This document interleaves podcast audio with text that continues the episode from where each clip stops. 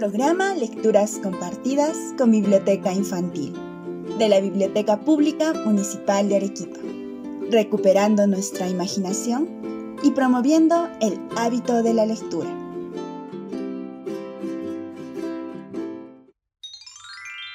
Hoy presentamos Los sapos de Alberto Hidalgo Lobato. Alberto Hidalgo nació en Arequipa el año 1897. Fue poeta y primer representante del vanguardismo peruano. Su arenga lírica al emperador de Alemania, publicada en Arequipa en 1916, perteneció a este movimiento literario. Sin embargo, se hizo más popular por cultivar el género de la sátira política. Viajó a Argentina y estando allá colaboró en publicaciones de gran circulación. Dos veces fue propuesto al Premio Nobel de Literatura. Falleció en Buenos Aires en 1967. Sus restos fueron repatriados al Perú y actualmente reposan en su ciudad natal, en un mausoleo del Cementerio General de La Pacheta. Su retrato figura en la Galería de Arequipeños Ilustres del Museo Histórico Municipal de Arequipa. Su obra literaria comprende también relatos como Los sapos de otras personas, 1927, y una obra teatral, La vida es de todos, en 1965. Justamente en Los sapos de otras personas figura el cuento de hoy, Los sapos de Alberto Hidalgo, donde el autor cuenta de manera fabulesca la envidia y el sufrimiento de los sapos sometidos a la presión de las limitaciones en que viven. Escuchemos pues con atención la presente narración.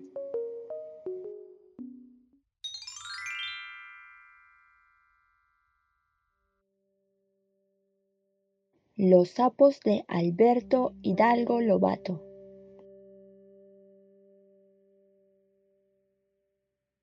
Los sapos son saturninos. Los sapos, ensombrecidos en su señorío de la acequia, miran correr el agua con ojos melancólicos, con ojos envidiosos de su libertad, porque el agua corre libre, sin volver a pasar por la tierra que ya humedeció, y lloran, lloran porque quisieran ser como las gotas del agua que se va, que nadie sabe dónde irán a parar, que son inmortales, partículas de eternidad, átomos de infinito, lloran. Los sapos miran los altos árboles reflejados en el agua pasajera y les tienen envidia de cómo crecen, de cómo crecen. Ignorantes de la perspectiva, creen que los árboles tocan el cielo con las hojas de sus copas y lloran. Lloran porque ellos se quedarán eternamente enanos, en tanto los árboles, que un tiempo fueron pequeñines, tocan ya el cielo con las hojas de sus copas, lloran. Los sapos, echados panza arriba sobre la cálida arena, contemplan los albatros, las águilas, los ruiseñores, las golondrinas, todos los pájaros, y les muerde el diablillo de la emulación por cómo bogan, por cómo reman con sus alas en el aire. Lloran. Los sapos vieron un día allá en lo alto el paso de un aeroplano. Hacía vuelos de acrobacia. En la prueba del tirabuzón subió de modo que parecía atornillarse en el éter infinito. Se detuvo muy arriba, viró en redondo y partió cara al sol cual una flecha. Oscureció en el orbe por la millonésima parte de un segundo. Los sapos sintieron en sus carnes el frío de lo sublime, y ese día no lloraron, no lloraron.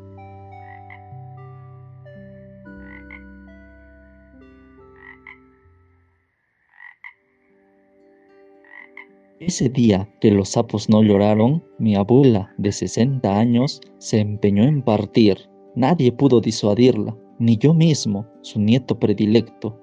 Lloré, pero mis lágrimas apenas lograron enternecerla. estaba convencida de la urgente necesidad de su partida, y partió a pesar de todos, por encima de todo. Aunque la abuela era fuerte y viajes iguales solía hacer con mucha frecuencia, aquel día la razón estuvo por completo de nuestra parte. El cielo amenazaba lluvias, negras nubes teñían el occidente y de ese lado soplaba frío viento huracanado. No tardaría, afirmaron los entendidos, tres o cuatro horas en producirse el diluvio. Pero mi abuela era una india en toda la extensión de la palabra.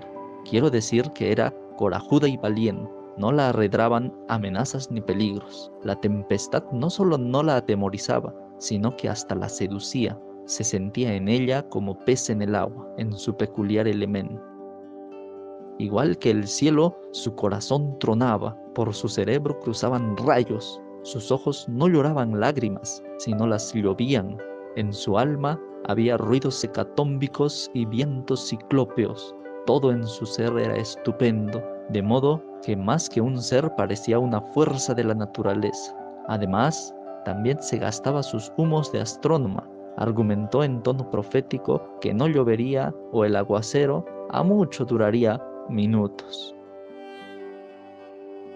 Calzó los pies con sus mejores hojotas, se lió una liglia a la espalda, se acomodó en la cabeza la multicolor montera, cuyo barboquejo aseguró bajo el mentón, me dio un beso en la frente y se dispuso a la marcha. El lomo del corcel por toda montura arrancó a galope cual una amazona. He dicho que mi abuela tenía 60 años.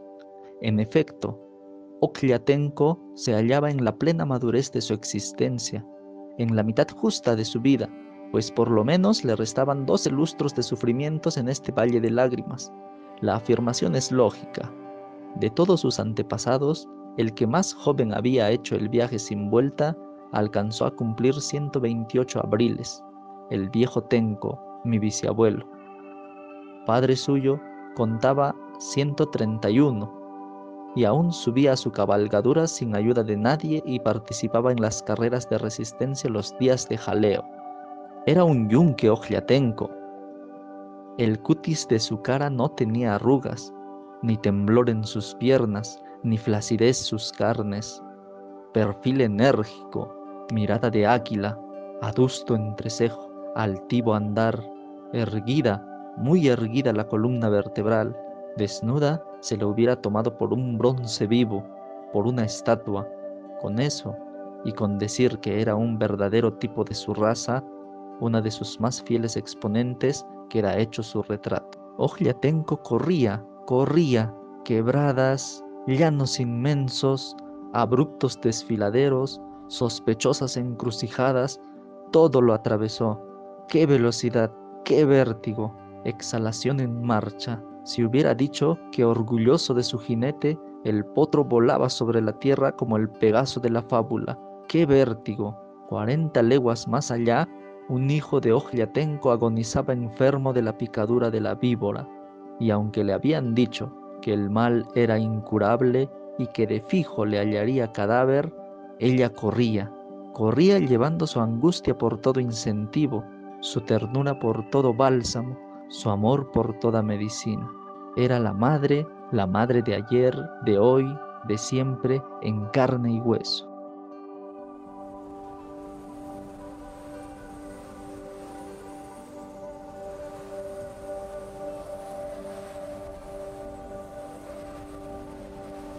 Tres horas hacía que Ojliatenco continuaba su carrera cada vez más firme en su propósito, acelerando segundo a segundo el anhelo de llegar para arrojarse en los brazos del hijo dolorido.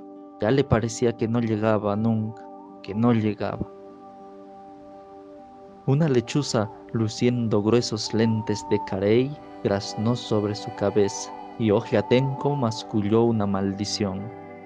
El sol se hundió, de repente se desató la tormenta, truenos, rayos, granizo. El caballo asustado se detuvo. Ojliatenco le hincó las espuelas en los ijares, pero fue inútil. Los pedazos de nieve le caían como pedradas en las orejas y el animal, Atontado por los golpes, las ocultó entre las patas delanteras. Ogliatenco entonces se apeó y fue a guarecerse bajo un árbol. Y llovía, llovía. Ogliatenco bajo el árbol veía caer la lluvia con ojos impacientes. Devorado su cerebro por presentimientos funestos, saltándole dentro del pecho su corazón de madre. Muchas leguas más allá, un hijo suyo se debatía agonizante, y Ogliatenco dio en creer que no llovía, que el cielo lloraba, lloraba. Cesó la lluvia. Unas cuantas estrellas iluminaban débilmente el paisaje. Ogliatenco se dispuso a renovar la jornada. Como montaba en pelo, no podía por la ausencia de estribos encaramarse por sí sola sobre el rocín. Se echó a caminar en busca de una piedra, de un tronco de árbol, de un levantamiento cualquiera que le sirviese de escabel. Aunque la luz era escasa, mal que bien, de algo le servían las estrellas, y Ogliatenco les envió una mirada de gratitud. La humedad es el banquete de los sapos. Aquel día según las nubes cerraron las válvulas, los sapos con brincos gimnásticos y ademanes de bailarinas salieron de sus acequias, de sus lagunas y de sus charcos. Primero con mesura, luego con frenesí. Los millones de sapos en pocos minutos hicieron los honores al suculento convite. Hartos por fin, embriagados, las panzas hinchadas, los pulmones en crecendo, tras sudando hedor, iban a entregarse al desborde, al disoluto esparcimiento a que conduce la ebriedad. Pero aquel día los sapos no tenían penas que olvidar, aquel día no lloraron, aquel día sintieron en sus carnes el frío de lo sublime, cuando un aeroplano se atornilló en el cielo como un tirabuzón, se detuvo muy arriba, viró en redondo y partió cara al sol, cual una flecha.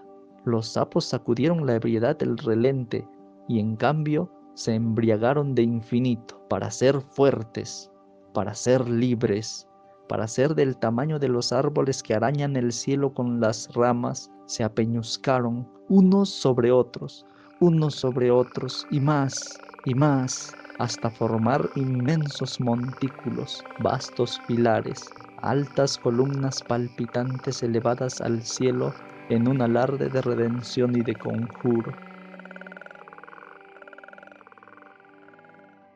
Desesperaba Ogliatenco de encontrar algo que le sirviese de base para escalar el lomo del caballo. Intentó varias veces ganarlo de un salto, pero no pudo. Trató de trepar por el cuello, mas a causa de lo mojado que estaba, chorreando lluvia todavía, resbaló y siguió a pie su camino, la mano nerviosa en la crin hecha rienda, husmeando aquí y acullá con los ojos saorís, lugar propicio a su proyecto. De pronto divisó no muy distante un bulto como de metro y medio de altura por unos 80 centímetros de ancho. Enderezó el paso hacia él. A la débil luz de las estrellas no alcanzó a distinguir ni remotamente de qué se trataba. Quizá un tronco olvidado por un leñatero. ¿Acaso piedra puesta para servir de hito a los viandantes? Supuso lo último y trató de escalarla, pero Horrible realidad. Apenas se abalanzó sobre ella, la piedra se deshizo cual montículo de arena, y Ogliatenco cayó de boca. Los sapos lanzaron una croa espantosa, un grito horrendo, salvaje, algo como el aullido de los sapos. Enormes sapos peludos y gordos, de patas gruesas y ojillos reverberantes, grandes como tortugas, sudorosos y pestíferos, saltaron sobre la cara de Ogliatenco, sobre sus brazos, sobre sus piernas, bajo sus ropas, y Ogliatenco quedó muerta. El asco, no el miedo, la mató.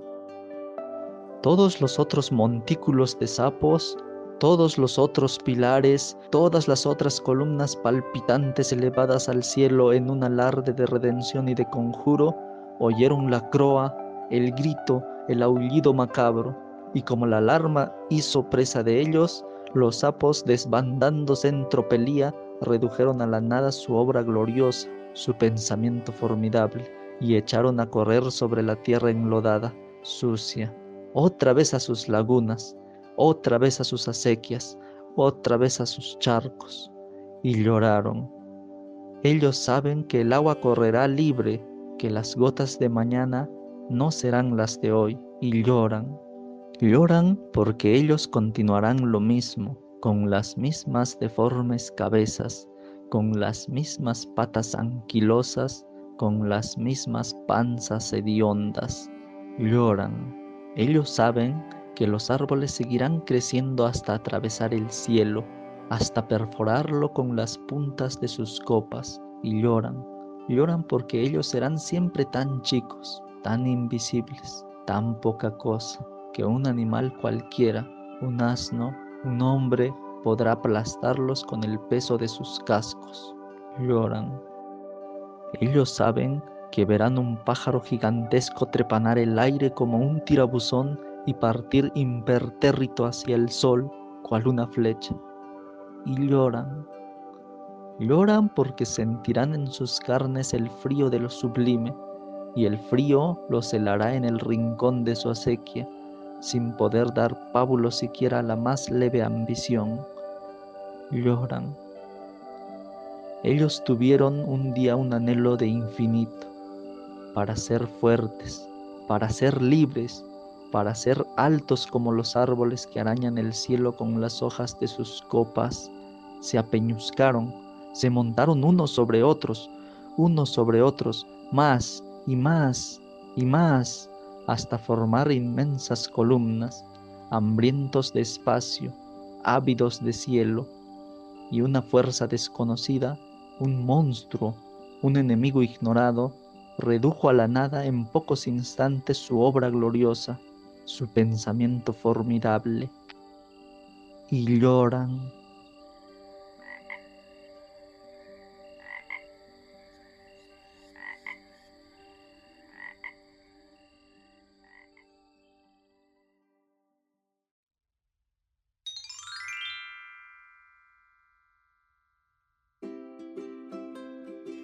El significado de las palabras. Saturnino, derivado de Saturno, por la creencia de que este astro producía, en las personas nacidas bajo su signo, un influjo melancólico, triste o taciturno. Bogar es mover los remos en el agua para hacer avanzar una embarcación. Tirabuzón. En los vuelos de exhibición y maniobras aéreas, la alta velocidad de rotación de la hélice de un avión da a la estela una rotación en espiral. Ijares espacio entre las costillas y la cadera, partes laterales del vientre, especialmente del caballo. Relente, humedad que en noches serenas se nota en la atmósfera. Saorí, persona a quien se atribuye la facultad de descubrir lo que está oculto.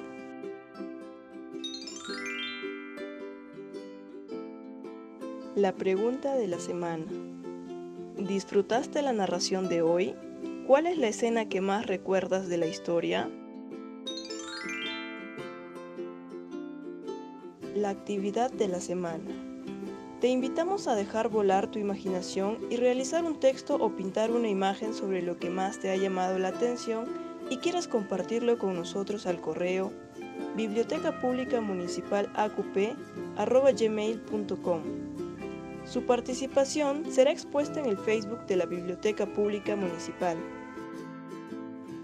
La narración de esta obra estuvo a cargo de los voluntarios de la Biblioteca Pública Municipal de Arequipa, Ivette Loaiza, Silvia Postigo y Esteban Sakaski. Los esperamos la próxima semana, a la misma hora, con una nueva historia.